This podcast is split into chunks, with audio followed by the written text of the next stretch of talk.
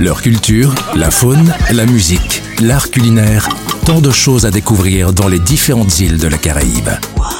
Île des Caraïbes. Île des Caraïbes. C'est sur VSM Radio. Salut, c'est Loon.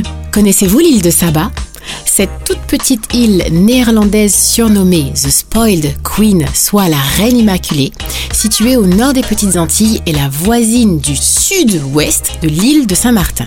Saba porte ce nom car découvert un samedi est la plus petite île des Antilles.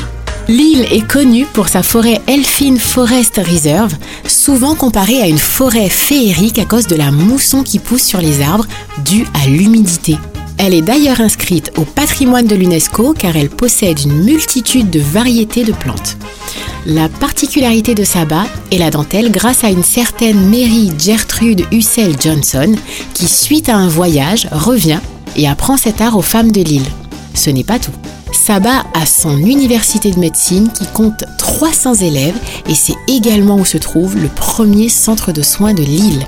Alors, prêt à visiter Saba? Leur culture, la faune, la musique, l'art culinaire, tant de choses à découvrir dans les différentes îles de la Caraïbe. Île des Caraïbes. Île des Caraïbes. C'est sur VSM Radio.